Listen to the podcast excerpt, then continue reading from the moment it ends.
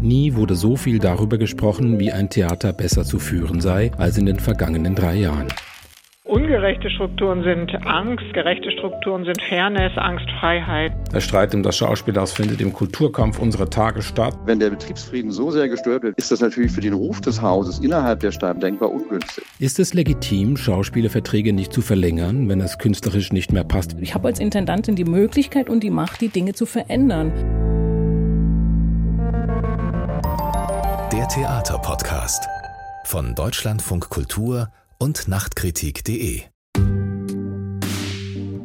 Herzlich willkommen zur Ausgabe 54 des Theaterpodcasts mit Elena Philipp und Susanne Burkhardt. Die Theatersaison läuft auf Hochtouren. Ein bisschen, finde ich, fühlt sich wieder so an wie vor Corona. Und es gab zum Ende des Jahres 2022 verschiedene Meldungen, die uns erreicht haben aus Naumburg, aus Göttingen und aus Leipzig von fristlosen Kündigungen war da die Rede und Hausverboten für Schauspieler und Schauspielerinnen. Sind das alles Einzelfälle, haben wir uns gefragt und auch gefragt, Moment mal, hat sich dann eigentlich gar nichts verändert im deutschen Theaterbetrieb? Wir reden ja seit der Gründung des Theaterpodcasts vor fünf Jahren über die Strukturen und was sich geändert hat und ändern muss im Theaterbetrieb. Und hat sich eigentlich nichts geändert in den fünf Jahren, haben wir uns gefragt. Doch, sagt Tobi Müller, wir haben ihn ja schon im Vorspann gehört. Es hat sich relativ viel verändert. Es gibt in den Häusern eine Kultur der Kritik, der Beratung und der Auseinandersetzung, die vor wenigen Jahren unvorstellbar gewesen wäre. Aber wie passt das jetzt zu Hausverboten und Kündigungen? Das kann er uns jetzt gleich selber weiter erläutern. Denn der Kritiker, Publizist und Autor Tobi Müller ist bei uns im Studio. Hallo Tobi. Hallo zusammen. Außerdem bei uns ist Sonja Anders, Intendantin am Schauspiel Hannover derzeit noch. 2025 wechselt sie ans Thalia Theater in Hamburg. Sie ist eine Pro-Quote-Bühne-Unterstützerin, setzt sich für Geschlechtergerechtigkeit ein und auch ansonsten ähm, hat sie, glaube ich, mit mir die Liebe zu den Strukturen gemein. Hallo Sonja Anders. Hallo. Hallo.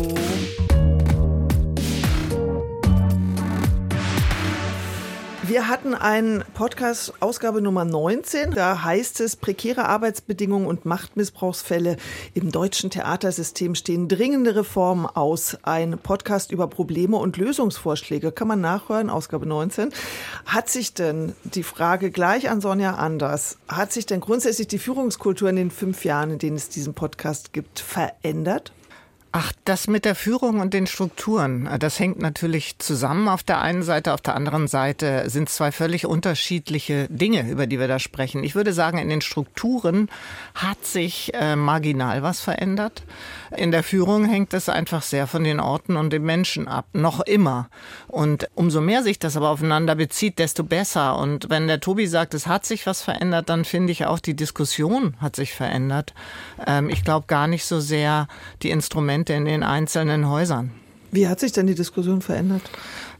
Ich bin ja ganz dankbar für diese offensiven ähm, Gespräche, die man mit dem Ensemble-Netzwerk hat, die man auch mit Studierenden übrigens hat. Wir sind ja mit den Hildesheimern hier sehr beieinander in Hannover. Und natürlich sprechen wir da über Machtmissbrauch, über Mitsprache und flache Hierarchien und so weiter.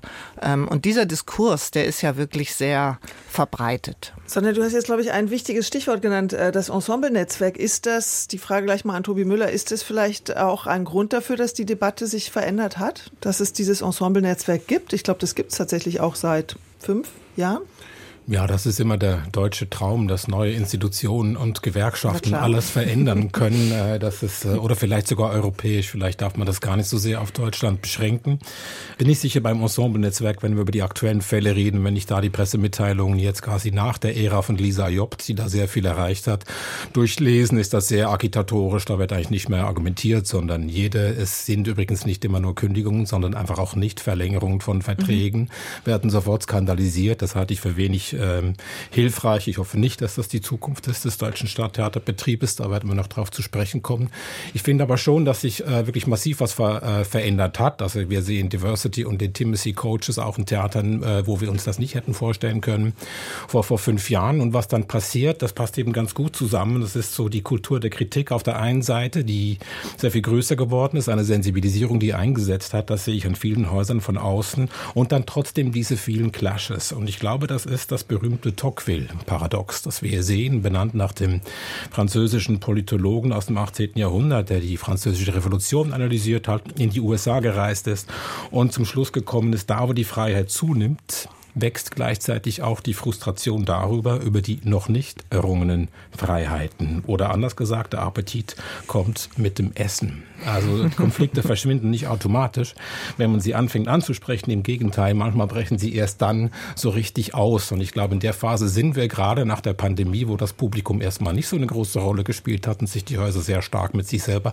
beschäftigen konnten. Die hatten nicht nichts zu tun, das würde sonst jetzt gleich kommen von Sonja Anders, ich weiß. Aber es ist schon eine quasi Selbstreflexion, die da eingesetzt hat und ganz sicher mit der Pandemie zu tun hat, ist jetzt quasi Raised Awareness, ne? also eine höhere Sensibilisierung, die wir da haben. Und das knallt jetzt erstmal so weiter. Also das ist gar kein Paradox im eigentlichen Sinne, sondern wenn schon dann ein toxisches Paradox.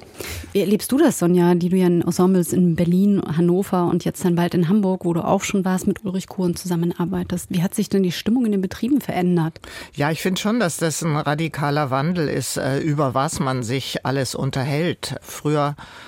würde ich mal so sagen, gab es maximal feministische Diskursorte in den Theatern und, und jetzt ist natürlich ein ganzes Konglomerat an Themen auf den Tischen. Und das ist auch gut so, finde ich. Also die, diese Prozesse, die wir gerade betreiben mit Workshops, mit auch so Dingen wie dem Code of Conduct, den der Bühnenverein ja doch sehr gut, finde ich, initiiert hat, das führt immerhin dazu, dass sich die Theater mehr oder weniger ein Stück bewegen müssen, auch bewegen müssen. Und ich finde übrigens, Tobi, wenn du sagst, Lisa Jobt, natürlich hängt es auch an den Menschen, die äh, hinter diesen oder in diesen Institutionen sind. Und Lisa Jobt äh, ist einfach eine sehr charmante und, und kluge und aber auch sehr vehemente Frau. Ähm, super die, Arbeit gemacht. Ja, die eine super Arbeit gemacht hat. Mhm. Da übrigens ist bei der Genossenschaft Deutscher Bühnenangehöriger, wo sie jetzt Vorsitzende ist seit einiger Zeit, mit einem äh, sehr gloriosen Wahlkampf sozusagen eingeritten und jetzt auch als ehemalige Ensemble-Netzwerk-Vorständin äh, an einem Punkt, wo sie was verändern kann in den jetzt hier viel beschworenen Strukturen, wo es um Bezahlung geht, um Gleichbezahlung von Männern und Frauen zum Beispiel. Aber ich würde gleich nochmal anschließen an das Ensemble-Netzwerk, also der Traum von der Institution, die ganz viel verändert, äh, der Deutschen. Sonja, hast du das Gefühl, dass durch diese Institution, weil ich habe das bei jungen Leuten gesehen, dass die sich plötzlich im jungen Ensemble-Netzwerk zusammengeschlossen haben und dass da so ein anderer Zusammenhalt plötzlich zu erleben ist. Hast du das auch erlebt, dass es dann auch ein anderes Selbstbewusstsein der Mitarbeitenden gibt im Haus? Ja, absolut. Also die Ensemblemitglieder, die im Ensemble-Netzwerk oder in der GdBA sind, die haben äh, eine ganz andere Sprache. Die haben auch ein anderes Selbstverständnis äh, von sich und ihren Rechten oder ihr, dem, was sie gerne an Rechten in Anspruch nehmen würden. Denn das sind ja zum Teil Rechte, die noch nicht auf dem Papier festgehalten sind. Das finde ich aber angenehm, weil die Diskussion gab es ja in gewisser Weise schon immer, aber sie wird jetzt viel öffentlicher geführt. Ich kann mir aber auch vorstellen, dass man als Leitungsperson, also du als Intendantin, dass das manchmal wahrscheinlich auch sehr nervig ist, weil jetzt so viele Anfragen kommen zu so vielen Themen, auf die man jetzt Rücksicht nehmen muss und so weiter. Wie gehst du damit um, Sonja? Na, ich würde mal sagen, man muss sich dem ja stellen. Das geht gar nicht anders. Und ähm, ich bin äh, ganz dankbar für klare Worte. Ich wäre auch dankbar für eine Reform. Das, da werden wir ja noch drauf kommen auf den NV-Bühne. Ich wäre auch dafür dankbar, weil, weil man im Grunde auch als Leitungsmitglied ähm, eine Orientierung braucht. Und die Orientierung ist im Moment sehr vage und man, man versucht da so seinen eigenen moralischen Kompass äh, sich da so durchzusteuern mit Hilfe dessen. Und ähm, das finde ich gar nicht so einfach. Und umso klarer die Verhältnisse sind, desto besser und äh, ähm, im Grunde auch einfacher können wir auch agieren. In der Bühne sollten wir vielleicht mal erklären für alle, die nicht so drinstecken im Theaterbetrieb. Willst du das machen, Sonja? Normalvertrag, Normalvertrag genau. Bühne. Vielleicht kann Tobi das sogar besser, weil er sich damit ähm, gerade auch auseinandergesetzt hat mhm. nochmal. Tobi, mach, fang du mal an und ich hake dann ein als Praktikerin. Na, der Normalvertrag Bühne oder NV Bühne äh, fasst quasi drei ältere äh, Tarifverträge zusammen. Die Gartentheater, unter anderem diesen NV Solo, wie er lange benannt wurde. Und da sind eben viele äh, auch im künstlerischen Betrieb, es nicht unbedingt der Gewerke, äh, aber des künstlerischen Personals drin organisiert. Und der, man sagt gerne, das ist jährlich kündbar. Das ist juristisch nicht genau richtig. Es ist eben jährlich nicht verlängerbar. Das heißt, äh, man kann den sofort auslaufen lassen und das führt natürlich zu prekären Bedingungen. Den hat man jetzt auch insofern reformiert, indem man die Mindestgagen stark äh, angehoben hat. Ich glaube von zwei oder zwei, zwei auf 2700. Äh, nach einem Jahr geht das, glaube ich, bis 2,9 hoch und das hört sich erstmal gut und richtig an, stellt aber viele kleine bis mittlere Theater vor riesige Probleme, weil sie müssen ja dann auch die anderen Gagen anheben von Leuten, die vielleicht schon zehn Jahre am Theater sind, die nicht plötzlich gleich viel verdienen können wie Leute, die gerade angefangen haben. Also das ist, wenn du 80 Prozent schon quasi weggeparkt hast von deinen Subventionen und deinem Budget, sind das echte Probleme und keine rhetorischen, was man mit diesem Vertrag macht, so richtig der ist. Äh, was jetzt diskutiert wird, aber zum Teil quasi nur bilateral verhandelt wird, also zwischen den Leitungen und den Angestellten, ist, könnte man zu einem Modell kommen, wo man sagt, okay, wir machen diesen NV Bühne, der ein Jahr ja quasi vorsieht, und dann kann er verlängert oder nicht verlängert werden. Und dann setzen wir aber zwei oder drei Jahre fix an. Ausgenommen des Intendanzwechsels natürlich, das ist immer noch mal eine andere Situation, wo man sagt, okay, ein Jahre Probezeit, verkürzt gesagt, und danach hast du Sicherheit für drei Jahre mindestens. Aber das ist nirgends festgeschrieben. Also ob man das jetzt quasi regulieren will oder ob man es dann doch den Leitungspersonen wie Sonja und anderen jetzt überlässt, zu sagen, ja, wir machen das, ist eben noch Verhandlungsmasse. Ich finde es aber ein bisschen euphemistisch, wenn man sagt, es ist nicht, man kann das dann einfach auslaufen lassen und äh, das ist nicht sicher, dass man gekündigt wird. Letztendlich kann das ja eigentlich das Gleiche sein. Oder? Nein, kündigen ist ein juristischer Tatbestand, den man begründen muss ähm, und äh, nicht verlängern und auslaufen eben nicht. Also es kommt, es macht einen sehr großen Unterschied, äh, wie man das nennt, ob man das anfechten kann oder nicht. Und eine Kündigung kannst du anfechten und eine Nichtverlängerung eben nicht, wenn sie im Verlag steht. Ja, aber dann muss ja trotzdem künstlerisch begründet sein, oder? Das war ja der Streitpunkt in Göttingen. Über den Fall hatten wir gerade schon kurz gesprochen. Ja. Nikolaus Kühn, Schauspieler, der 14 Jahre im Haus war, also ein Jahr vor seiner Entfristung stand, wurde nicht verlängert. Das heißt, ähm, er wäre in die Sicherheit eines festen Vertrages gegangen, wurde dann aber, wie du schon sagtest, Tobi, ähm, auslaufen gelassen. Und dagegen hat er sich gewehrt, weil ihm sozusagen nicht im formellen Gespräch aus künstlerischen Gründen das mitgeteilt worden wäre, sondern nur irgendwo informell auf dem, im Treppenhaus sozusagen. Hm. Damit hat er Recht bekommen von dem Bundesarbeitsgericht. Das ist sozusagen ein Präzedenzfall, den wir hier haben könnten, der natürlich von Gewerkschaften wie der GdBA von Lisa Jobt auch dazu benutzt wird, zu sagen, das ist jetzt mal wirklich was ganz Spezielles, dass hier jemand damit durchgekommen ist. Der Vertrag von Nikolaus Kühn ist entfristet worden. Ja. Und ähm, wir reden ja hier über einen absoluten Streitfall, nicht Verlängerung. Die IntendantInnen sagen, wir brauchen das, weil wir natürlich das künstlerische Profil eines Hauses mit unserem Amtsantritt formen wollen. Wenn wir jetzt ähm, Schauspielerinnen, also ein festes Ensemble haben und nicht eigene Leute mitbringen können, ist uns das sehr begrenzt möglich. Schauspielerinnen wiederum sagen, wir müssen hier alle fünf Jahre oder jedes Jahr, uns kann das mitgeteilt werden, wir müssen umziehen mit unseren Familien. Wir haben gerade die Kinder eingeschult, jetzt sind wieder rausgerissen. Wir können am Ort nicht woanders arbeiten, da gibt es nur ein Theater. Das heißt, wir müssen raus aus der Stadt und uns was anderes suchen. Das sind so die Härten. Klar, ja, also, ähm, also es gibt zwei unterschiedliche Möglichkeiten der Nichtverlängerung. Da, die eine ist während der laufenden Intendanz. Ähm, da muss man das schon begründen. Ich meine, das hat ja jetzt auch das Urteil gezeigt. Wo mhm. man es nicht begründen muss, ist beim Intendanzwechsel. Richtig. Das ist äh, ähm, ein Sonderfall. Und äh, darüber wird ja gerade so heftig auch gestritten. Und, und auch zu Recht. Also ähm, der, der Fall, dass man an ein Haus geht und erstmal alle pauschal in die Nichtverlängerung schickt, ähm, ist ja wirklich kein Idealfall, muss man ja sagen. Das stimmt. Ich würde jetzt gerne mal, Sonja, dich fragen, wie du eigentlich mit sowas umgehst. Also ich finde ja auch, ein Jahr Sicherheit ist halt nicht so wahnsinnig viel. Ne? Also du hast es gerade beschrieben, Elena, was damit alles zusammenhängt. Wie machst du das bei dir in Hannover? Ja, also wir hatten bisher noch keinen Fall der Nichtverlängerung. Ähm, Im Gegenteil, in so einem Haus wie Hannover gehen auch Menschen gern weiter. Es ist eher so, dass ich ein paar Mal verlassen wurde in den letzten drei Jahren, ähm, meistens in Richtung Film oder so. Ich hatte den Fall jetzt konkret noch nicht, aber der Fall beim Intendanzwechsel, den hatte ich schon. Ich habe ja damals gesagt, ich hätte gerne Parität, ich hätte gerne eine Verjüngung, eine Diversifizierung am Haus und da gab es durchaus ein paar Gespräche. Und ich glaube, das ist das Allerwichtigste. Das ist im Grunde auch das Keyword. Man muss sich die Menschen genau anschauen, man muss sich unterhalten. Man muss sich auch nicht nur einmal unterhalten, sondern mehrfach, um sich auch darüber auszutauschen, stehen wir für ein Theater oder für eine Haltung, wie könnten wir miteinander arbeiten? Gibt es ein Interesse in gegenseitiges? So einfach ist das nicht, finde ich, dass man das so an der Nasenspitze abliest, ob man zusammenarbeitet, sondern das braucht ein bisschen. Wie gehst du dann um, wenn du weißt, wenn ich den jetzt rausschmeiße, obwohl der eigentlich nicht mehr so richtig in mein Team passt, dann ist es für den eine soziale Härte, das muss man dann einfach aushalten. Nee, ich würde mal sagen, soziale Härte ist sowieso ein Argument für eine Verlängerung man kann nicht jemanden auf die Straße setzen, der nichts mehr findet im deutschlandweiten Raum. Wenn der dann womöglich, äh, ich sage immer dieses Thema ähm, Kinder, finde ich ein Riesenthema, was dieser NV Solo gar nicht betrachtet, also was gar nicht betrachtet wird, soziale Härten in diesem Zusammenhang. Und das finde ich auch ein wirkliches Problem im Theater. Die Gehälter sind sowieso so niedrig und dann gibt es auch noch keinerlei Rücksichtnahme, also außer in Fällen der Schwangerschaft natürlich. Aber wo, wo ist dann die Grenze, Sonja? Also wenn du ja aber was ganz Neues auf die Bühne bringen willst, das Theater total revolutionieren, dann hast du aber vielleicht zehn soziale Härtefälle. Wo ziehst du da die Grenze, wo du sagst, da kann ich jetzt leider keine Rücksicht mehr drauf nehmen, sonst kann ich das künstlerische Profil meines Hauses gar nicht neu ausrichten?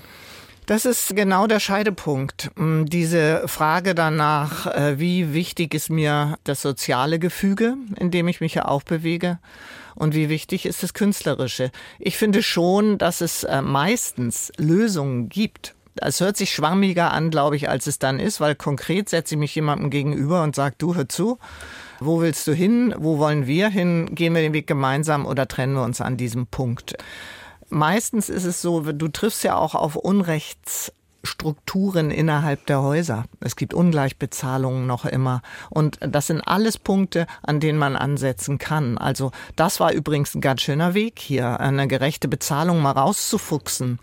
Tobi hat ja vorhin da über die Stufen gesprochen.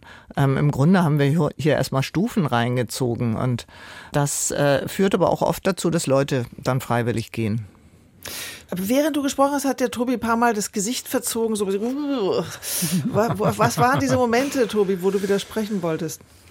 Ja, das waren verschiedene Momente tatsächlich, obwohl ich Sonne nochmal wirklich äh, sehr recht geben muss mit der paritätischen Bezahlung. Ich finde, das Theater ist wirklich ein ganz schwieriger Fall, wenn wir jetzt sofort von sozialer Härte oder künstlerischem Anspruch sprechen, weil wer sich für das Theater entscheidet, und damit argumentiere ich gar nicht gegen den Blick, den man auf soziale Härten und auf gleichwertige Bezahlung haben sollte, aber Theater ist schon auch Leistungssport. Gerade wenn wir über die großen Häuser sprechen, man hat es in Deutschland nicht so gern, dass man da auch Hierarchien einzieht einzieht, aber es ist so, es gibt große Häuser und es gibt mittlere und kleinere Häuser, die sehr unterschiedlich viel Geld kriegen, für das sie machen. Es gibt Häuser in der Provinz, die haben das äh, halbe Budget wie ein großes Schauspieltheater hier in Berlin und machen damit ein Dreispartenhaus. Das sind Realitäten, die sollte man nicht aus sozialromantischen Gründen wegdrücken. Das sind einfach komplett unterschiedliche Bedingungen. Und wenn man sich da für ein großes Haus entscheidet und diesen Weg macht, ist das Leistungssport. Und das macht es so schwierig. Also man geht jeden Tag raus, man ist auf der Probe, das sind Extrembedingungen und das lange durchzuhalten ist schwierig. Im Sport wäre das völlig klar, wenn die Leistung nicht mehr da ist, nach ein, zwei, drei oder auch nach zehn Jahren gibt es einen anderen Vertrag und du wechselst den Verein und machst was anderes. Wir sind nicht der Sport, wir sind eine öffentliche Institution im Theater, das ist mir völlig klar. Und es gibt ja auch viel dafür zu sagen, dass es kontinuierliche Beziehungen gibt, einzelner SpielerInnen zum Publikum. Das funktioniert ja oft sehr gut, auch wenn die jetzt quasi nicht mehr so viel spielen können wie jüngere Kräfte. Ne? Also wenn die Leistung im eigentlichen Sinn eigentlich abnimmt. Und dazwischen quasi zu verhandeln und zu sagen, ich muss die Möglichkeit haben, äh, Leute nicht zu verlängern und was zu verändern und gleichzeitig Kontinuitäten zu erlauben, die mir die Beziehung zum Publikum erleichtern das finde ich ist die große Kunst von Intendantinnen, die ich auch immer wieder sehr bewundere, äh, wenn es ihnen gelingt. Tatsächlich, aber man darf nicht aus dem Auge lassen, es ist Leistungssport und der lässt sich einfach nicht bis ins letzte Detail regulieren. Kurz da muss ich jetzt gleich mal widersprechen, weil Leistungssport ist es vor allen Dingen in der Provinztheater zu machen. Das wollte ich nämlich auch gerade sagen. Da spielen die Schauspielenden Drei bis zu sieben Produktionen im Jahr. Da haben die ähm, sieben Tage Wochen. Also da hat übrigens diese Veränderung, es gibt ja schon ein paar Veränderungen, dass man frei, ein Anrecht auf einen freien Tag hat, ja. ähm, einmal die Woche. Das ist ja für Menschen, die in der Provinz spielen, äh, das, das hört sich jetzt auch so despektierlich an. Ich nenne jetzt auch keine Theaternamen. Während übrigens an den großen Theatern die meisten, die dort engagiert sind, inzwischen zwei bis drei Stückverträge haben. Das finde ich luxuriös. Ähm, ich finde auch luxuriös, dass die natürlich auch viel fordern dort an diesen Theatern. Und äh, der Leistungssport wird woanders betrieben. Ich finde es eher eine, eine Frage danach, äh, ob man Kunst unter Leistungssport einordnen kann, dass dann das Ergebnis äh, irgendwie besonders auf dem Prüfstand steht. Wobei auch das würde ich bezweifeln. Auch in der Provinz muss man bestehen und ähm, kriegt dann die Kürzungen reingehauen, wenn es nicht funktioniert. Also ich möchte da echt auch vehement das unterstreichen, was du gerade gesagt hast. Ging mir nämlich auch gerade. Ich war mir jetzt nicht sicher, wo du den Leistungssport siehst, Tobi, weil ich kenne Leute in der Provinz, die spielen im Winter irgendwie viermal das Weihnachtsmärchen an einem Tag, dann fahren sie noch irgendwie eine andere Spielstätte, spielen dann nochmal und proben für eine Premiere, die dann drei Tage später ist, noch auch noch parallel. Also ich sehe das auch so, dass die wirklich an der Grenze sind, sich zu verschleißen, während an großen Häusern in Berlin zum Beispiel bestimmte Schauspieler, die erstmal einen Namen haben, Schauspielerinnen, haben dann, weiß ich nicht, irgendwie drei Auftritte im Monat oder sowas an besonders. Ja, also im Moment, es ging jetzt nicht darum, ein Schisma einzuziehen zwischen der Provinz und den großen Häusern Gut. in Berlin und in den Metropolen, das ist mir schon klar. Aber äh, also wenn man in einem großen Haus in Berlin ist und man ist zwischen 25 und 40 und wird top besetzt, ist das schon auch vergleichbar, was den Workload angeht, wie viel die Leute spielen und dann noch gleichzeitig proben. Und die Beispiele, die er jetzt genannt hat, mit den Stückverträgen, die irgendwie etabliert sind und so, das ist nicht der Mittelbau, ne? Der Theater, das sind halt die Stars, die irgendwie so arbeiten arbeiten können, meiner Meinung nach. Und natürlich guckt man schon anders. Es gibt diese Bewertungsmechanismen auch in Deutschland. Man tut immer so, als wäre das alles ganz easy und locker und äh, alle seien so gut ausgestattet, dass sich alle gern haben und so. Es gibt das Theatertreffen, es gibt eine überregionale Kritik, die quasi auswählt und sanktioniert. Und es gibt einfach Theater und Schauspieler, die sehr viel mehr Aufmerksamkeit kriegen als andere. Und das trägt zu diesem Leistungssportgedanken durchaus bei, auch wenn sich das jetzt nicht in einem Ferrari ausdrückt oder so wie im Fußball. Es klingt hier ich habe ja jetzt ein bisschen zugehört, ganz schön nach einem System unter Druck. Also ich frage mich gerade, wie man da eigentlich rauskommt. Also äh, was du gesagt hast, Tobi, mit den Gagen oder mit den Arbeitszeiten für die Schauspielerin ist total logisch, dass man da fordert, dass man anders arbeiten möchte. Also man möchte, wenn man eine Familie hat, nicht sieben Tage verschwunden sein, von morgens auf der Probe bis nachts, wenn man nach der Vorstellung nach Hause kommt. Man möchte auch nicht mit einem Bruttogehalt von 2002 diese Familie irgendwie durchbringen müssen und dann vielleicht, wenn man Glück hat, ein Jahr vorher erfahren, dass man nicht verlängert wird und sich was anderes suchen muss irgendwo. Das sind natürlich Arbeitsbedingungen, kann ich völlig verstehen, dass es hier einen Aufschrei gab und gibt. Zugleich muss man Kunst liefern, die von der Kritik beurteilt wird, überregional. Man muss das Haus positionieren. Eine Theatertreffeneinladung ist eine absolute Währung. Dann schafft man das wie am Schauspielhaus Zürich, versucht die Leute irgendwie besser auszustatten mit besseren Honoraren und Gehältern und kriegt vom Verwaltungsrat oder von der Stadt eins auf den Kopf, weil man die Auslastungszahlen nicht schafft der auf den Tobi lacht schon wieder, da müssen wir den Einzelfall sprechen.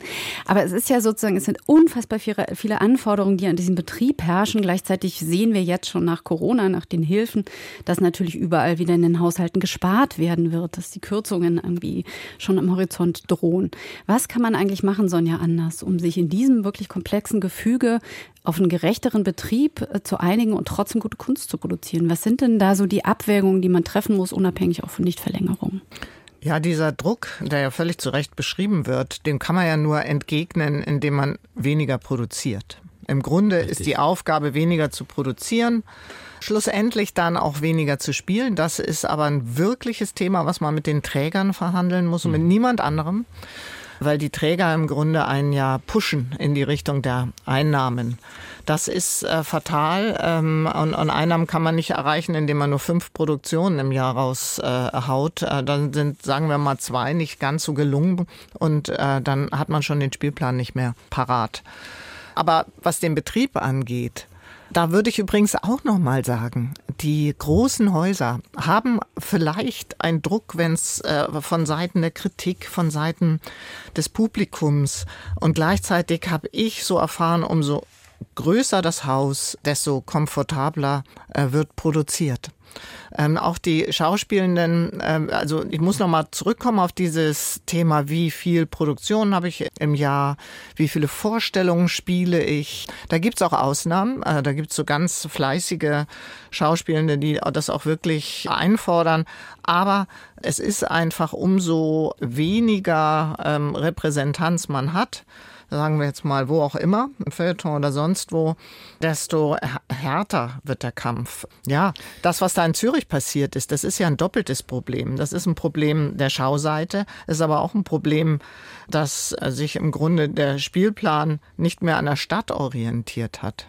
Also die Schauseite meine ich jetzt dieser Shitstorm Wokeness, da kriege ich das kalte Grausen, das in einem Haus vorzuwerfen.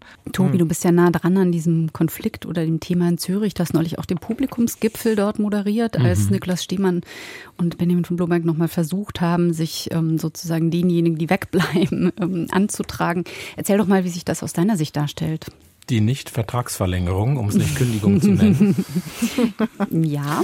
Also es ist wirklich eine sehr komplexe Gemengelage tatsächlich, weil also Elena, du hast es auch schon Modellfall genannt. Ich würde das auch so nennen, dass äh, All Eyes on Zurich waren. Alle Augen haben auf Zürich geguckt, weil die einfach sehr offensiv äh, versucht haben, verschiedene Transformationen anzuschieben, die auch andere Häuser probiert haben, aber glaube ich niemand so viel auf einmal wie Stehmann und von Blomberg. Ne? Also mit Diversity-Beauftragten, mit dem Versuch, acht HausregisseurInnen an Zürich zu binden, dass die nicht ständig rumreisen, hat nicht so richtig geklappt, ehrlich gesagt. Also bei einigen schon, ich würde mal sagen bei der Hälfte.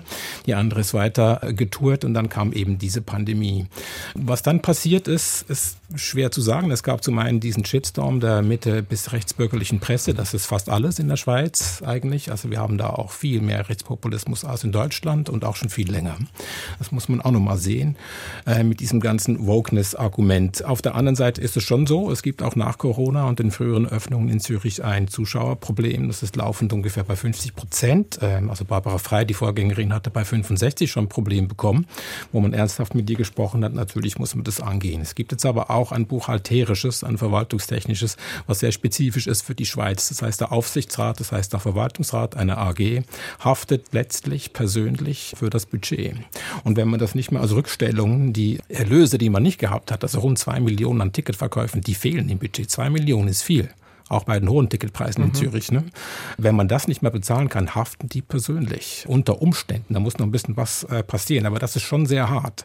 Das ist auch hart für den Verwaltungsrat selbst, dann so weit zu kommen und sagen, okay, wir können es nicht machen. Also wenn ihr das da und da nicht einsparen könnt. Und das hat auch wieder dann mit dem Programm zu tun, ein Stück weit. Wenn man so viel auf einmal macht, das kostet alles. Wenn Sie eins bis zwei Tanzkompanien da quasi angliedern wollen in dieses Ensemble, eine wunderbare Idee, was aber nie so richtig zusammengewachsen ist. Vielleicht auch aus pandemischen Gründen, ich weiß es nicht so genau, ich habe da auch nicht gearbeitet, ist das irre teuer. Ich glaube übrigens auch, dass das in Zürich die Verhandlungen zum Scheitern gebracht hat, dass das Begehren waren der Intendant Stehmann von Blomberg, die der Verwaltungsrat nicht tragen konnte oder nicht wollte. Also diese Transformation, über die wir hier reden und gleichzeitig darüber, dass den Kommunen Geld fehlen wird in den nächsten Jahren, ist ein tatsächliches Problem und Paradox, weil die Transformation kostet viel Geld. Angleichung der Löhne, Parität, irgendwie Leute, die sich um äh, Intimität und äh, Diversity kümmern und so weiter. Das sind alles Stellenprozente, sind alles Dinge, die wahnsinnig viel kosten. Und dann wird, wie Sonja richtig sagt, von der Kulturpolitik auch verlangt, dass sie das Publikum verjüngen und die Alten nicht vergräzen. Das heißt, also nochmal mehr produzieren, weil mit weniger Produktion kriegst du das in der Regel ja nicht hin, außer beim Kinderstück. Ja? Das heißt, du musst auch da noch mehr verschiedene Dinge anbieten. Also das, was wir seit 30, 40 Jahren sehen im Theater, dass wir das Doppelte produzieren wie in den 80er Jahren, das ist ungefähr die Quote, die man da anwenden kann. Diese Spirale ist nicht gebrochen. Und wenn wir das alles machen wollen, was die Kulturpolitik jetzt fordert, äh, wird die auch nicht zu berechnen sein. Also ich weiß nicht, ehrlich gesagt, wie das gehen soll. Aber man hätte ja reden können und sagen können, pass mal auf, wir müssen jetzt hier und da ein paar Abstriche Abstriche machen, sonst läuft das nicht mehr, statt mhm. jetzt einfach zu sagen, Reißleine, Schluss aus. Gab es solche Gespräche nicht? Ja, das ist jetzt schwierig, weil äh, die Kommunikation ist so ein bisschen nebelig. Ne? Würde da ein tiefer Bodennebel über dem Zürichsee liegen, der sich in Pfauen hochschleicht da vis-à-vis -vis vom Kunsthaus in Zürich. Es gab eine Meldung, die gemeinsam vom Verwaltungsrat und der Leitung herausgegeben wurde. Da hat man sich gegenseitig versichert, wie toll man war, aber hat den Vertrag trotzdem aufgelöst, hat keiner verstanden, warum. Dann kam noch eine persönliche äh, Mitteilung ein paar Stunden später auf der Website nachgereicht der Intendanz, die das ein bisschen ausgeführt hat. Nein, äh, wir wollten bleiben, wurden aber gegangen, mehr oder minder. Aber warum dann genau? Aus welchen finanziellen, betriebswirtschaftlichen Gründen, wie der Verwaltungsrat angetötet hat, man nicht erfahren. Also letztlich, man hat sehr viel Kommuniqués und Pressemitteilungen gelesen, aber nicht erfahren, was wirklich entscheidend war, dass diese Verhandlungen gescheitert sind. Es sind betriebswirtschaftliche Gründe und nicht ästhetische, glaube ich auch, wenn das natürlich ein Stück weit zusammenhängt, zumindest wenn wir von 50 Prozent Auslastung sprechen. Du hast ja diesen Publikumsgipfel moderiert. Gab es dann, ich meine, es gibt ja noch andere Häuser in Zürich, die eben für zum Beispiel sehr innovative zeitgenössische Theaterformen stehen. Gab es da irgendwie das Bedürfnis vom Publikum, das sagte, ey, konzentriert euch mehr auf dieses oder jenes, um dort erfolgreicher zu sein? Na, kein Haus hat sonst außer die Oper natürlich ein Abo. Und äh, das Zürcher Schauspielhaus rechnet schon noch stark mit dem Abo. Es gibt die Gästenallee, es gibt das Theater Neumarkt, die alle mit sehr viel weniger Geld äh, quasi ähnliche Ästhetiken auch vorstellen. Ich glaube, wirklich ein Problem, was jetzt dazu kommt, das ist der Kulturkampf. Also das in diesem Publikumsgipfel war das völlig klar. Es gibt eine junge, sogenannt quasi Woke oder emanzipatorisch ausgerichtete Klientel, äh, die das Schauspiel auch stark unterstützt. Und es gibt die U50 bis U60 AbonnentInnen. Übrigens. Entschuldigung, Ü. Ja, ich meine, also die über 50 oder 60-Jährigen. Die U gibt's kaum. Ja, die U50-Jährigen gibt's da wenig bei den AbonnentInnen. Das ist richtig. Die gehen ja alle kurzfristig ins Theater, kaufen keine Abos und entscheiden sich erst ein, zwei Tage vorher, was sie da machen wollen. Und das hat man da gesehen. Also die, die einen haben sich auf den Gendern gestört, das ist nicht auf der Bühne, sondern was die Kommunikation angeht. Ich habe da die Einführung schlecht verstanden mit meinem Hörgerät. Und äh, warum gibt's hier so wenig Werktreue? Also all die Dinge, die wir schon seit Jahrzehnten auch kennen im Theater, die jetzt nicht spezifisch sind für diese, dass die man ernst nehmen muss aber die kommen immer wieder. Und es gibt ja. Junge, die sagen, nein, das ist unser Haus. Also der Kulturkampf spiegelt sich eins zu eins auch in diesem Theater und er hat halt an Schärfe zugelegt. Ja, die Frage ist ja, welche Rolle spielt man in diesem Kulturkampf? Ne? Also wir sind uns ja hier wahrscheinlich im Raum, äh, in diesem digitalen Raum alle einig, dass äh, es einen Change-Prozess geben muss und zwar nicht nur in den Theatern, sondern einen gesellschaftlichen Change-Prozess. Absolut. Und der betrifft aber ganz viele Felder. Da muss man auch Prioritäten setzen. Ich sage jetzt nur mal das große Feld Nachhaltigkeit, Digitalisierung, hm. die ganzen Fragen nach Awareness. Ähm, die sind alle wichtig. Und als Theaterschaffende muss ich natürlich die Stadt mitnehmen. Das hilft gar nichts zu sagen, ich bin irgendwie hip und angesagt und die Jungen kommen. Ich bin auch Managerin. Das ist einfach so. Da muss ich auch wirklich sagen, das ist auch mit einer Verachtung manchmal gepaart der AbonnentInnen die mir gar nicht behagt. Und wie man das zusammenkriegt, das kann man, glaube ich, auf sehr unterschiedlichen Wegen tun. Aber man muss es zusammenkriegen. Der Spielplan und das Management sind zwei total miteinander verzahnte Räume. Klar. Und und das ist auch, glaube ich, dort nicht gelungen. Das gelingt auch an anderen Theatern nicht. Und Benjamin von Blomberg hat mal zu uns gesagt, ihr macht eure Hausaufgaben. Und da habe ich im Nachhinein denke ich, ja, wir haben sie auch gemacht. Das Publikum kommt in Hannover. Mhm. Das Thema ist nicht das Publikum, dass es nicht kommt. Das heißt, Sonja, du findest, dass das Leitungsteam in Zürich vielleicht ein bisschen zu arrogant gegenüber den älteren Theatergängern sich Ich glaube, dass der Spielplan überhaupt nicht auf die Stadt abgestimmt war. Das mhm. glaube ich. Es ist ganz simpel. Ich glaube, dass die Prozesse im Haus und dieser Vorwurf der Wokeness, das ist sicher härter in der Schweiz. Das glaube ich auch. Zumal ähm, ich ja in, hier in Hannover eine sehr moderate PartnerInnen habe, so in der Stadt und so. Aber trotzdem muss man ja auch mal denken, äh, worauf reagieren die? Man, man, muss ja seine Erfahrungen sammeln. Und das heißt nicht, dass man nur ein gefälliges Programm macht, aber es, es nützt ja nichts, wenn niemand reingeht. Also da gab es durchaus gefällige Produktionen. Übrigens genau da, wo man Avantgarde vermutet hätte, nämlich in den Tanzkompanien. Mhm. Also was Stretcho Harrell, schwarzer amerikanischer Choreograf, da zum Teil gemacht hat mit Musik von Joni Mitchell und Keith Jarrett. Siehst du Köln-Konzert wie Keith Jarrett. Wurde sehr gut angenommen. Äh, war quasi Buto-Tanz gewendet in Modern Dance äh, mhm. und so weiter. Kürzlich eine Produktion gemacht, wo er das tatsächlich mit dem Schauspielensemble gemischt hat. So ein Catwalk, also eine Modenschau inszeniert dann in der Schiffbauhalle. Das lief alles äh, gar nicht so schlecht. Man muss dabei auch sehen, dass die Politik der Intendanz tatsächlich auch äh, reingeschrieben geschrieben hat, äh, dass diese Öffnung wichtig sei. Ne? Also ich äh, war auch in der Nähe, als es darum ging, diese Intendanz quasi zu bestellen. Ich habe jetzt ja niemanden beraten, aber ich habe viele Gespräche geführt mit Leuten, die danach gesucht haben und die haben alle gesagt, wir müssen das Publikum verjüngen. Wir wollen ein diverseres Publikum. So, das war Teil des Leistungsauftrages. Da kann man jetzt nicht sagen, da haben sie sich übernommen. Da haben sie sich sehr genau an die Vorgaben gehalten. Vielleicht fast ein bisschen zu genau. Das alte Publikum zu verlieren, das will niemand. Was jetzt quasi die Spezifik angeht, auf die Stadt Zürich zuzugehen, da wäre bestimmt Luft nach oben gewesen. Allerdings kenne ich aus Zürich auch einige Versuche, die als handschmeißerisch empfunden wurden. Gerade wenn dann Deutsche, unterschätzt nicht den deutschen Hass in, in der Schweiz, ja, wenn dann Deutsche kommen und versuchen, den Schweizern ihre Stadt näher zu bringen, das kann auch sehr leicht etwas Besserwisserisches und Mühsames haben und ging schon mehr als einmal in den letzten 30 Jahren, seit ich dieses Haus verfolge, daneben. Sag mal, Tobi, mich hat das Ganze erinnert an die Vorgänge an den Münchner Kammerspielen mit ja. Matthias Lilienthal. Also da kam dann der Preuße sozusagen zu den Bayern und hat versucht, denen ihre Stadt nahezubringen. Vermutlich. Und wurde auch nicht verlängert nach relativ kurzer Zeit, obwohl er es genauso wie die beiden jetzt auch geschafft hat, ein sehr junges Publikum ins Haus zu holen. Die Auslastung war natürlich nicht so, wie man sich das wünschen würde, aber ich ne, entnehme deiner Reaktion, dass du da schon auch Parallelen siehst, oder? München, Zürich, Milano, ne? das ist so eine Linie, äh, was irgendwie Reichtum, äh, Design und was man sich da so leistend angeht. Ich glaube, die Bayern, wenn man jetzt da schon bei Klischees sind, sind da noch mal ein bisschen selbstbewusster. Was in der Schweiz dazu kommt, ist ja immer so an einerseits großes Selbstbewusstsein, dass man viel Geld hat und sich viel Kultur leistet. Das ist auch eine tolle Stadt in Zürich, wenn man einen guten Lohn hat, äh, absolut. Und gleichzeitig so einem latenten Minderwertigkeitskomplex, dass man dann eben doch nicht ganz auf dem quasi großdeutschen Parkett mitspielt. Ja, also gerade äh, was die kulturellen Institutionen angeht, das ist einfach real, äh, muss man da sehen.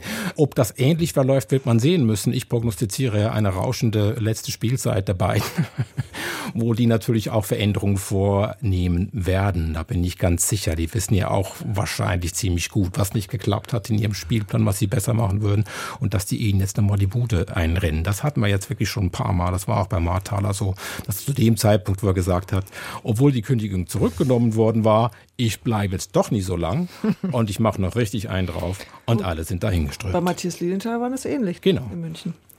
Ich würde gerne noch mal sagen, dass ich das Programm der Zürcher und übrigens auch ihre strukturellen Veränderungen äh, auch mit Freude verfolgt habe. Hm. Ich glaube nur, gerade wenn es um den Kulturkampf geht, müssen wir ja diese äh, sogenannte Mitte in unserer Zuschauerschaft äh, mitnehmen und gewinnen. Und das braucht wirklich eine Menge Anstrengung. Und, und ich würde mal sagen, der versuchen wir uns hier in Hannover zu widmen. Weil das Schlimmste wäre ja wirklich, dass man so ein Nischenprogramm macht. Absolut. Aber die Mitte hat sich halt auch radikalisiert, ne? Oder sie hat sich zumindest verschoben. Ja, ich glaube, das hängt Tatsache auch ein bisschen von der Stadt ab. Das ist schon noch ein bisschen unterschiedlich. Wir werden hier auch arg angeschossen von rechts. Mhm. das hat dann auch mit dem Gender-Wahnsinn zu tun. Oder das geht ja bis äh, in Nachtkritik rein, dass da plötzlich steht, äh, ich mache linkes identitäres Theater, wo, ich denke, aha, wo kommen Im die Kommentar. Termini plötzlich her in den Kommentaren, mhm. ja. Mhm. Und ähm, beschreib doch mal, weil wir jetzt an einem Haus waren, lange oder auch in zwei Häusern mit der Kammerspiele oder Schauspielhaus Zürich, die ja eben als sehr ähm, experimentierfreudig und die Extreme gehen, gelten oder galten, ästhetisch und auch strukturell. Wie seid ihr das denn angegangen in Hannover? Also wie hast du dich der Stadt genähert? Wie hast du irgendwie versucht, rauszufinden, wer da die Mitte ist, dein Publikum? Mit wem hast du dich dafür abgesprochen? Wie macht man denn sowas, um diese Mitte zu binden? Im Grunde ähm, ist es das ewige in die Breite gehen, das, was man früher so verächtlich auch Gemischtwarenladen genannt mhm. hat. Da würde ich aber wirklich Abstand von nehmen, von der Verachtung dessen. Wir haben natürlich auch ein Programm für die diverse Community in der Stadt erstellt. Wir haben die Universen, die völlig ergebnisoffen laborieren dürfen und die in letzter Zeit wirklich sehr erfolgreich, auch das hat drei Jahre gedauert. Ne? Ähm, das macht jetzt der Murat Dikenji der im Grunde immer mehr die jungen Leute anlockt. Aber wir haben gleichzeitig versucht, es auch immer zu verzahnen. Also wenn wir im großen Haus, jetzt haben wir jetzt Jaras Hochzeit, das ist auch eine Kooperation mit Groningen, da wird ebenso auch der Tanz, also interdisziplinär eingebunden ähm, mit einer Tanzcompany gemeinsam als Kooperation. Da versuchen wir ähm, im Grunde schon äh, die Werbetrommel bei unserem Publikum zu rühren, Monate vorher und äh, immer äh, persönlich. Ich würde mal sagen, das läuft schon viel über unsere Persönlichkeiten, über die Schauspielenden, über mich, dass man äh, bei jeder Premiere ansprechen, da sein, äh, bei den Vorstellungen da sein. Ich glaube, das äh, ist ein irrer Multiplikator.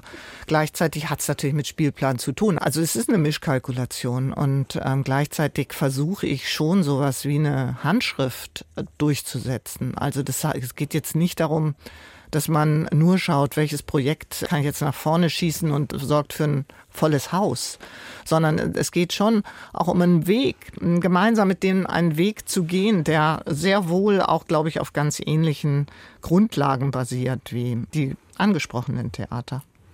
Muss man dafür auch ein bisschen auf die überregionale Aufmerksamkeit verzichten, wenn man sich erstmal sozusagen vor Ort einen Namen macht?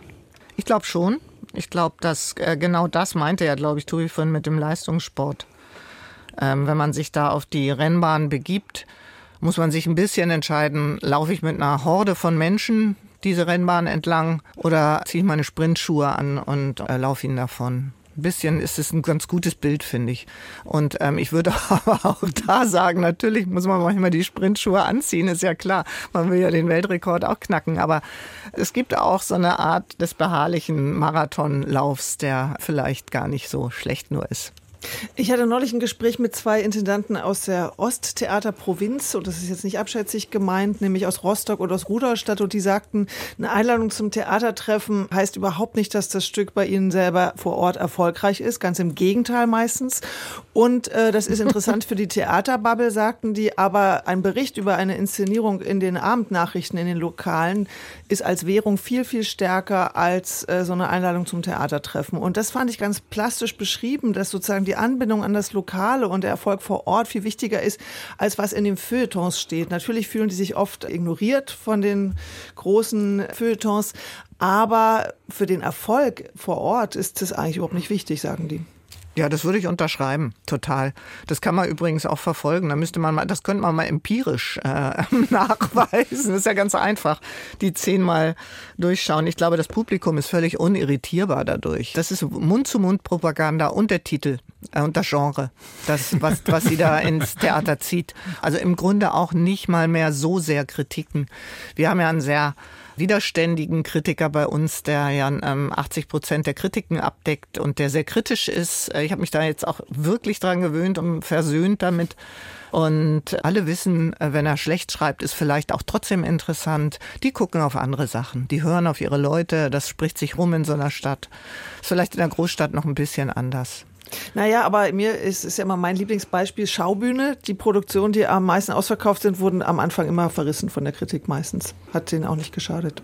Nö, glaube ich auch. Und ich glaube auch die meisten SchauspielerInnen haben das mittlerweile gecheckt, dass ein Vordersaal Mehrwert ist.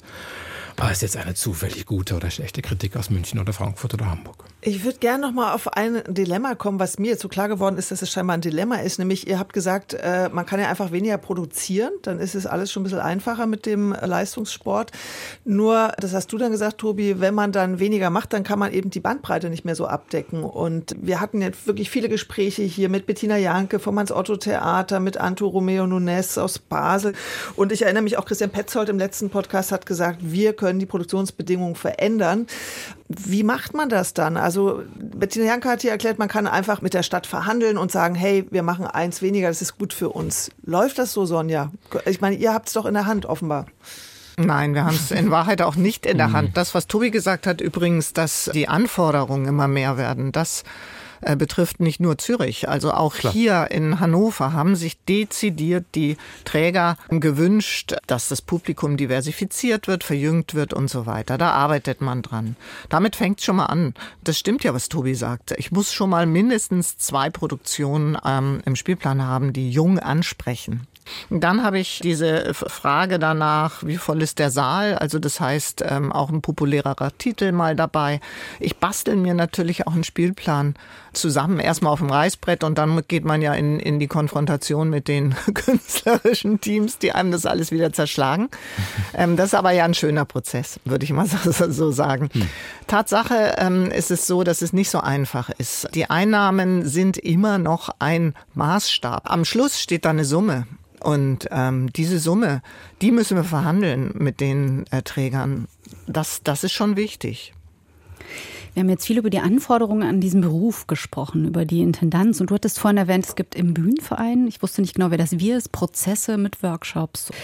Wie werdet ihr als Intendantin denn unterstützt, diesen Anforderungen gerecht zu werden und denen vielleicht auch produktiv zu begegnen? Also nicht nur sozusagen zu rudern, um on top zu bleiben, sondern auch gestalten zu können, wie wir das ja von Bettina Jahnke im Vorspann gehört haben. Also unterstützt als Gruppe wird man maximal durch den Bühnenverein. Aber durch ähm, ansonsten gibt's ja im Grunde wenige Diskursräume.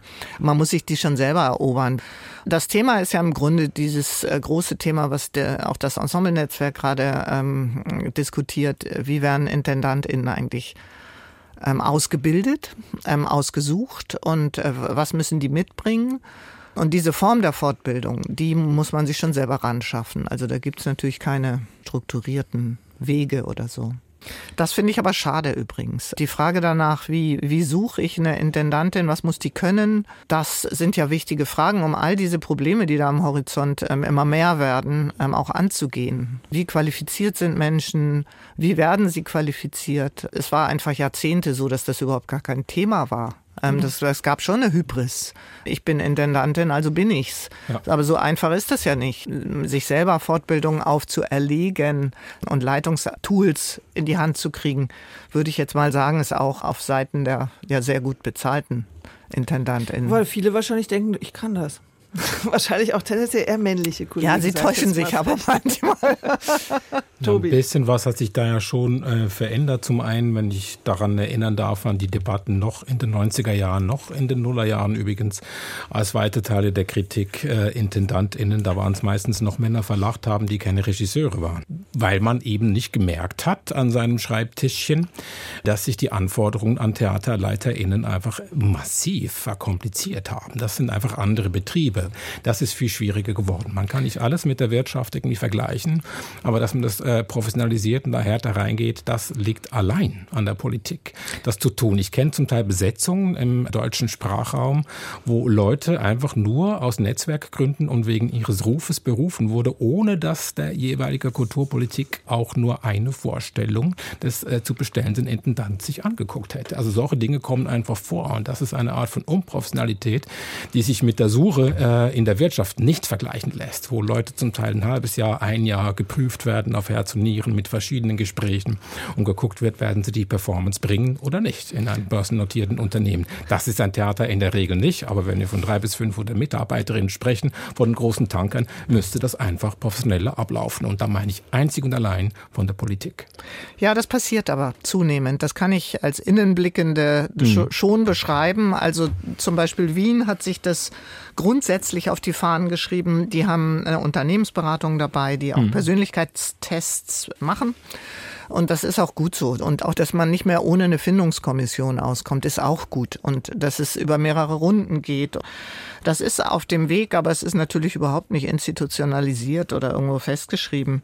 Ich finde aber nochmal ganz wichtig, doch nochmal zu sagen, dass diese vielen, vielen Change-Prozesse, die ja uns auch abverlangt werden, dass es dafür natürlich im Grunde auch Personal braucht und Kapazitäten und Zeit. Das wollte ich nur nochmal sagen. Es geht ja nicht nur darum, die Mitarbeitenden zu schonen, sondern auch Sachen umzusetzen, die gefordert sind. Und in der Zeit des Shitstorms, es gibt ja keine perfekte Organisation. Was du jetzt mit Kulturkampf auf der einen Seite meinst, ist ja auf der anderen Seite auch eine Kultur des Shitstorms. Wenn man einen Fehler macht, wenn mal das Haus nicht voll ist, äh, dass man immer gleich ähm, eine schlechte Organisation ist, das ist ja auch äh, fatal. Mhm. So, so können wir das jetzt aber nicht enden lassen hier mit so, mit so Klagen. Düsteren. Ja, also wir müssen jetzt noch irgendwie den Blick nach vorne heben, mit irgendwann, mit einer guten Aussicht. Was macht dir Hoffnung mit Blick auf diese ganze Entwicklung, Tobi? Na, wir sind jetzt in einer idealistischen Phase. Über alles, was wir uns jetzt unterhalten, nee, nicht alles, aber vieles, da geht es um Idealismus. Ja? Also wir können quasi Werte verändern und dadurch die Institutionen verändern. Ich würde mir wünschen, dass wir aus diesem Idealismus wieder ein bisschen mehr auf die materialistische Seite kommen und uns die Strukturen angucken und äh, sehen, wie können wir die Strukturen öffnen und verändern und dann quasi ein besseres Arbeitsumfeld schaffen. Und diese Diskussion hat man sehr lange geführt in Deutschland, ist endgültig gescheitert in Berlin Berlin und in München mit Chris Derkon und Matthias Liegenthal, die versucht haben, viel offensiver die Strukturen zu öffnen, mit der freien Szene zusammenzuarbeiten, interdisziplinäre Ästhetiken reinzubringen. Das wurde nun wirklich gründlich verhindert. Und zwar nicht nur von der Kritik, sondern auch von der Mehrheit der Theaterschaffenden, die gesagt haben, wir wollen Ensemble- und Repertoire-Theater und verhindern jeden Versuch, das anders zu machen. Das war die materialistische Seite. Die wurde erstmal begraben. Und ich hoffe, dass wir die wieder ausgraben können, um jetzt mit all diesem idealistischen Drive, den wir jetzt gesammelt haben in den letzten Jahren, da wieder hinkommen, wo wir dann nicht nur über Arbeitsumfeld sprechen, sondern auch, okay, was könnte anders werden, indem wir die Schrauben verändern. Ja, also ja gut, ich werde zu Christiakon jetzt mich nicht äußern. Das ist jetzt ein ganz neues Kriegen wir einen Shitstorm, genau. Aber Sonja, du sollst, auch deine, du sollst auch deine Vision. Ja, ich würde noch mal doch auf das soziale Miteinander gehen. Ich würde mal sagen, meine Vision speist sich ähm, aus einem Streit, einem Dialog, äh, um es konstruktiver zu beschreiben der, äh, um nochmal den Bogen zurückzugehen äh, zu unserem Beginn, den ungerechten Verhältnissen am Theater, auch der ungleichen Bezahlung und so weiter und so fort, speist sich aber aus einem wirklichen Streit mit VertreterInnen äh, dieser Gruppen des Ensemble-Netzwerks, der GdBA. Ich glaube schon, viele Forderungen sind total richtig. Einige sind schwierig für uns umzusetzen. Auch für die Kunst sind sie schwierig. Und trotzdem glaube ich total dran, dass wir in einem Miteinander, in einem Streitraum uns annähern müssen und ähm, miteinander einen Weg gehen. Und ich glaube, das ist übrigens auch ein Weg, den wir in der Gesellschaft gehen müssen. Diese Themen der Awareness, äh, die begegnen uns ja nicht nur im Theater. Ich bin aber ganz hoffnungsfroh, dass ähm, all diese nicht-Kommunikationsräume, die es gibt und diese, wo ich eben sagte, Shitstorm-Räume, dass die nicht siegen über das Miteinander. Also es geht letztlich auch um gute Kunst und ein bisschen Unterhaltung, oder? Ja, mehr Unterhaltung bin ich ja auch dafür. Also an der Stelle machen wir jetzt einfach mal Schluss. Ja, gute Kunst und ein bisschen Unterhaltung ist doch ein schönes Motto auch nee, für uns. Mehr Unterhaltung.